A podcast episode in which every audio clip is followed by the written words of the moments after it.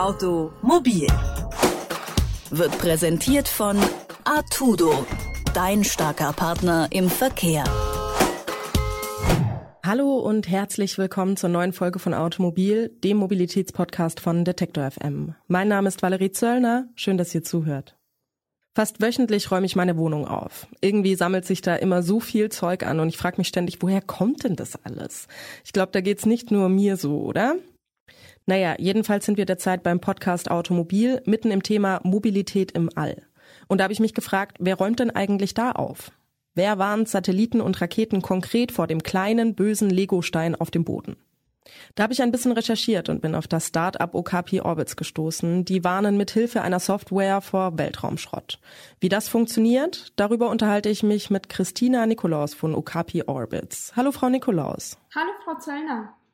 Frage vorab, warum müssen wir denn überhaupt im Weltraum den Schrott reduzieren? Ich meine, das alles ja unfassbar groß. Verschwindet da der Schrott nicht einfach im unendlichen Nichts? Ähm, ja, also es ist wie folgt. Ähm, der Orbit, klar, im Weltraum gibt es unendlich viel Platz. Das meint man so, das bekommt man so gelehrt.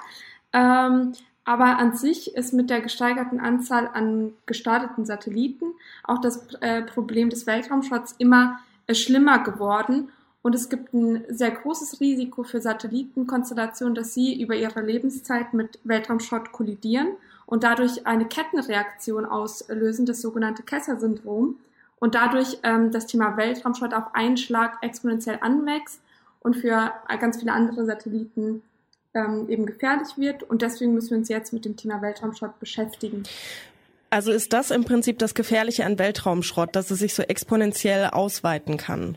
Ähm, genau, das ist das ein, das wichtigste Problem. Daneben kann es natürlich zu technischen Ausfällen bei Satellitentechnik äh, führen, die äh, natürlich auch uns auf dem Boden direkt beeinflusst, wenn zum Beispiel Services wegbrechen würden, die wir tagtäglich benutzen. Ja, früher war Weltraumgeschäft oder das Weltraumgeschäft ja eher so eine staatliche Sache. So mittlerweile drängen sich ja auch immer mehr private Anbieter in die Branche. Warum ist das denn ein Problem hinsichtlich des Weltraumschrotts? Ähm, ja, ich würde es nicht direkt Problem nennen, ähm, denn es ist äh, aus meiner Sicht eine sehr positive Entwicklung, dass der, das Raumfahrtgeschäft sich geöffnet hat, auch für kommerzielle Betreiber. Aber dadurch steigt natürlich die Anzahl an Satelliten, es wird immer voller im Orbit und ähm, dadurch gewinnt eben das Problem des Weltraumschrotts immer mehr an Präsenz und an Wichtigkeit. Sie haben ja jetzt eine Software entwickelt, die warnt vor Weltraumschrott, richtig? Genau, ja, so kann man das sagen. Wie darf ich mir denn das konkret vorstellen? Also wie funktioniert die Software? Sagen wir mal, ich bin jetzt ein kleiner Satellit im All und da kommt Weltraumschrott auf mich zu. Was passiert dann? Genau, also wie bei Okapi Orbits, wir fusionieren verschiedene Datenquellen zu einem ganzheitlichen, holistischen Abbild äh, der, der Lage im Orbit. Ähm, das heißt, wir benutzen Beobachtungsdaten, die zum Beispiel aus Radaranlagen oder Teleskopen kommen, ähm, setzen diese Datensätze übereinander und können erstmal sehr gut sehen, was um den kleinen Satelliten herum passiert und wie die Lage dort ist. Als zweiten Schritt können wir dann ähm, berechnen, wie ein Satellit ähm, diesen Weltraumschrott oder anderen Satelliten ausweichen muss.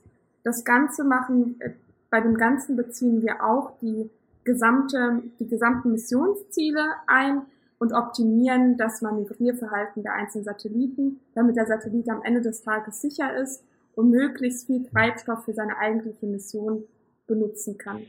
Sie meinten jetzt gerade möglichst viel Treibstoff für die eigene Mission nutzen kann. Würde der ansonsten ausweichen und sagen wir mal einen Umweg fliegen oder wie darf ich mir das vorstellen? Genau, also bei jedem Manöver wird äh, in der Regel Treibstoff, ähm, Treibstoff genutzt, um eben aus der gefährlichen Zone zu manövrieren.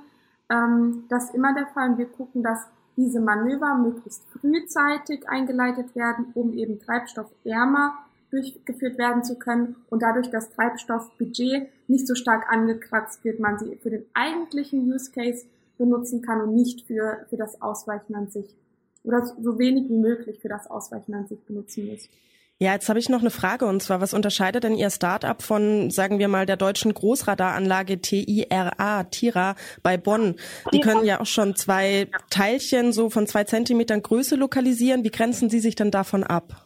Genau, also das ist ein ganz anderes Segment. Ähm, da werden Daten erhoben über Weltraumverteile.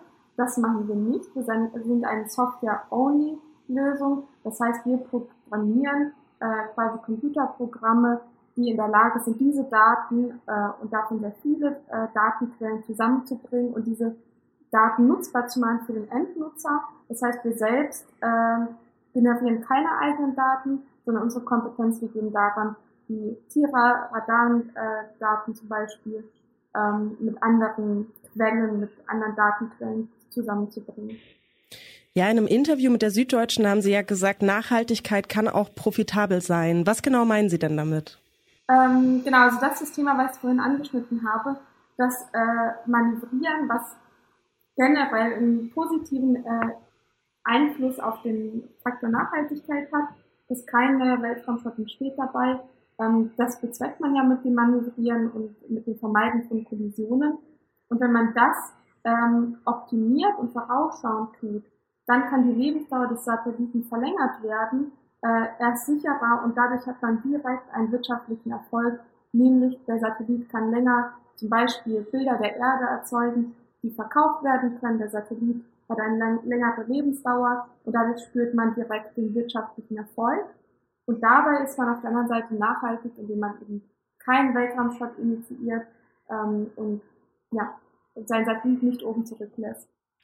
Ja, Mobilität im All, damit Satelliten in Zukunft ohne Unfälle durch den Weltraum kreisen können. Dafür gibt es Okapi Orbits. Wie genau die Software funktioniert, darüber habe ich mit Christina Nikolaus gesprochen. Vielen Dank für das Gespräch. Dankeschön. Nachhaltigkeit ist also ein Thema, das sogar im All wichtig ist. Je weniger der Satellit ausweichen muss, desto länger kann er die Erde umkreisen und uns mit Daten versorgen, die wir brauchen. Und damit verabschiede ich mich für heute. Bis nächste Woche. Ciao. Automobil